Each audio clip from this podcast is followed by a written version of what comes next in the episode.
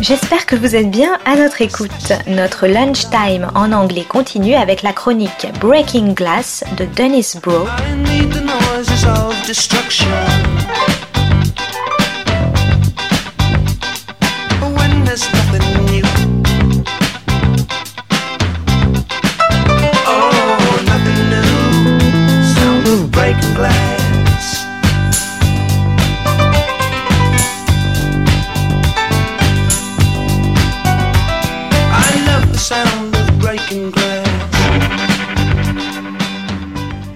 This is Broe on the Art World Beat, Breaking Glass. Today's episode The Colescott Chronicles, Part 2 Expanding Black Representation while narrowing in on consumerism and colonialism. Robert Colescott's satire of Americana, George Washington Carver crossing the Delaware, has now become the centerpiece of LA's new Lucas Museum of American Art. Colescott's best known work, though, only begins to touch his four major themes and concerns. These are expanding black representation in art while calling attention to the way the culture has been stereotyped in the past, a sharp critique of how the consumer products which shaped and defined him have been adapted and altered by black experience, bringing the black female body in all its manifestations to the foreground while commenting on the exploitation of the female body and art historical ideals of beauty, and finally, a lampooning of the colonial legacy and a sharp cognizance of how that legacy functions in the contemporary neo colonial world. In the 1970s, Colescott broke free from the depoliticized abstract tradition, the establishment of which is described in my book, Cold War Expressionism Perverting the Politics of Perception. His goal was, as he put it, to interject blacks into art history. Initially, he did this by creating his own versions of classic works. Thus, his George Washington Carver, in satirizing one of the most famous images of Americana, has a black chef a barefoot fisherman, a banjo strummer, a moonshiner, and a black female performing a sex act on the flag bearer at the center of a boat, which may be about to spring a leak. The painting was called the most gleeful and unbridled attack on racist ideology in his oeuvre. But it's also a celebration of various forms of black working and underclass activity. His Eat Dem Taters, a parody of Van Gogh's Potato Eaters, is likewise filled with grotesque images of a black family seemingly happy with little, a racist stereotype, but also as well commemorating black sharecropper life, finding the humanity behind the caricature, as Van Gogh's original celebrated the Dutch peasantry with whom he aligned at the beginning of his career. Instant Chicken is a gathering of the racist stereotypes behind the Southern kitchen in a culinary scene dominated by Colonel Sanders, with Aunt Jemima applauding Sanders and black cooks framing the composition. The painting reminds us of the Southern plantation paternalism behind the supposedly benevolent figure of the Colonel. The image, rather than being superseded, couldn't be more relevant as a Christmas ad with people trapped in their homes as part of the corona confinement, had a Sanders snowman delivering chicken to a mixed black and white family and then sacrificing himself as he melted away after securing the delivery. The word the art world used to describe Colescott's antics was appropriation, which somewhat denies the originality of what he was doing, presenting it as a form of theft, with the term itself falling into a kind of discriminatory and derogatory label. He partially disdained this label and did not want to be known as a creator who paints art history in blackface. A far better way of looking at what he accomplished would be to say that what he was doing was expanding the possibilities of black representation. His project today in a vari- is uh, renewed in a variety of places. In the art world, for example, and Kara Walker's recent piece at the Tate London, Fons Americanus, a water fountain, recalling that trope in Western sculpture, which instead of nymphs and sea creatures displays images using the water motif of the African, European, American transatlantic slave trade in a piece on display in the heart of London, historical center of that trade. Likewise, Lovecraft Country, the HBO series, in one episode appropriates the Wolfman theme from the segregationist period of Hollywood history, where African Americans were locked out of the horror genre. A black woman who was refused a job at a Chicago department store in the 50s makes the horror transformation to a white woman who is then offered a job as a manager at the store. Horror transmutes into the horror of racial inequality. Colescott came to prominence at a time when American consumer goods were circling the globe, defining experience in fashion, leisure, and entertainment. The artist's variegated and complex view of this culture aligns him with earlier observers like Walter Benjamin, who, while a collector himself of the, the treatise of capitalist production, treating its cast offs as signals from far off lands, also was attuned, as Fredric Jameson says in his book on Benjamin, to the way these products, which define capitalism's rituals, dominate not only our consciousness but also our sense of time. People think of capitalist crisis as an event, Jameson explains, but for Benjamin, the catastrophe is that it just goes on like this. In 1978, The Wreckage of the Medusa, a sly borrowing from Géricault's Raft of the Medusa, a modern day ocean liner, a la the Titanic, has crashed, and in the sea are the detritus of society, both humans and objects, all cut into their individual parts used underwear, trash, beer cans, and body parts, all fragmented in the way consumer society fragments experience. One critic wrote that while Colescott knows that the ship of civilization is sinking, he remains on board. Another way of seeing the gesture, related to the patch over the leaky George Washington Carver boat, is that he is doing his part to ensure a society weighted down with its own consumerist garbage rightfully collapses and sinks. Two works with the same subtitle, Down in the Dumps, from 1983, provide diametrically opposed views of this culture. The first, So Long Sweetheart, takes up the motif of depression as Colescott himself at far right, his head in his hands in the tortured image of the thinker, is being left by a naked woman wandering off left.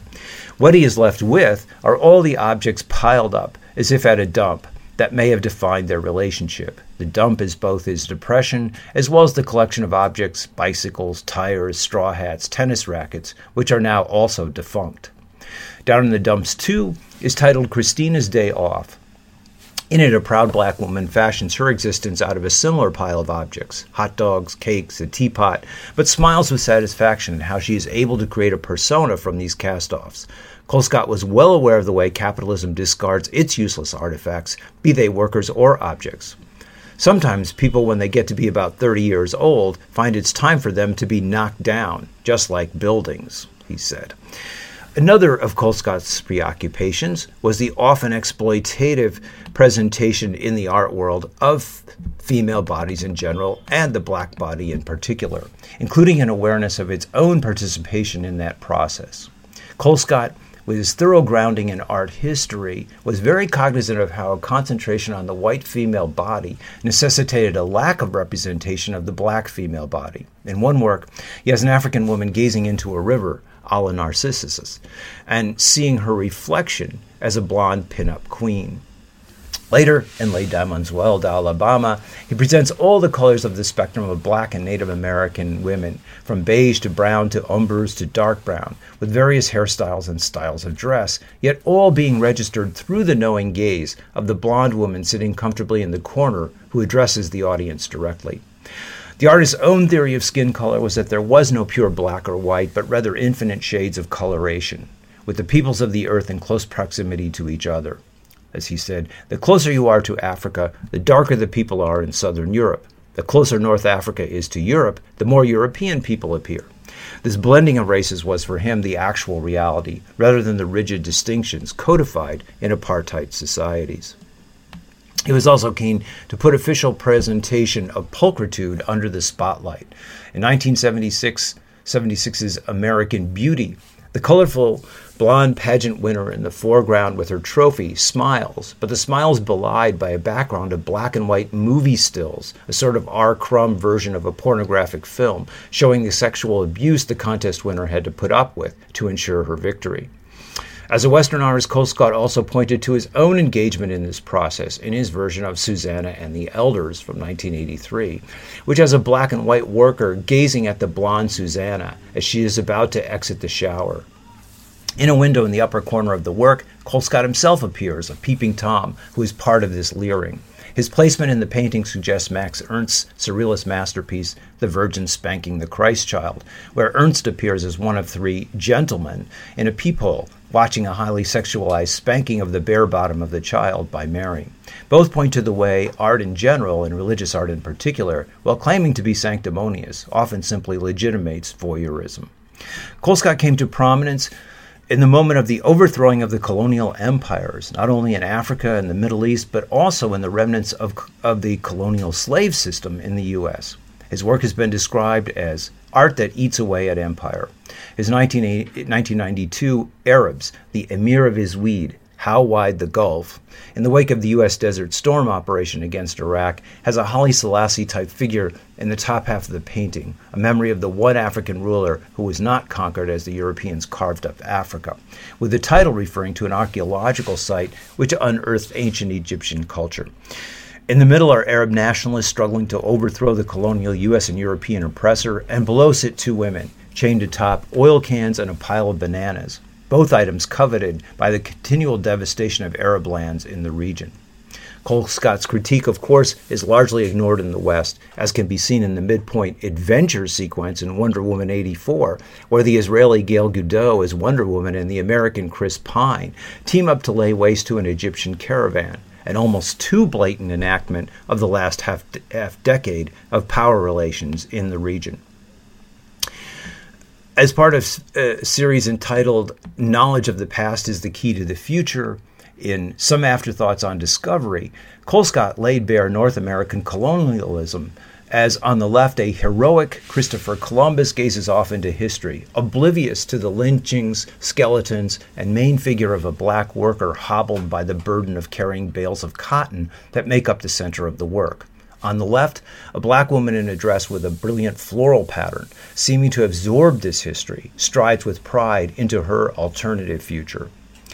Finally, in Rejected Idea for a Droste Chocolate Advertisement, Colescott mocks the Dutch fairy tale Hans Christian Andersen type trope as two skaters in typical dr- Dutch dress enjoy the frozen river, with only two elements out of kilter the woman is black, surely an indication of the Dutch wealth, which came largely from the exploitation of Indonesia and its other overseas colonies.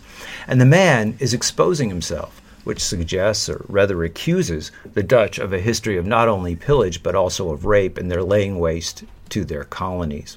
Referred to also in the title, as we recall that Dutch chocolate is not grown but only processed in the Netherlands, which profits from its final production, while it's exploiting its growers in the colonies. Colescott's career and concerns show him to be an artist who contested the injunction to put aside all political content in art while greatly expanding the range of expression of black representation. In the end, he helped allow us to reimagine art history and to realign art with its persistent earlier links to an engaged political modernism. In the 1970s and 80s, artists like Colescott retor- restored both formally and narratively the social content to an art which had seen that content outlawed in the conservative 1950s. For more on Colescott, listen to my talk from the American University of Cairo on my YouTube site. This is Broe on the Art World Beat breaking glass. Oh, change your mind, breaking glass. Dennis Broe is the author of Film Noir, American Workers and Post-War Hollywood, Class Crime and International Film Noir, and Maverick or How the West Was Lost. Is hyper-industrialism and television seriality the end of leisure and the birth of the binge?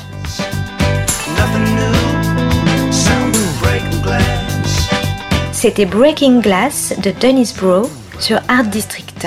Très bonne suite de nos programmes, jazzistiques et artistiques, à notre écoute. breaking glass.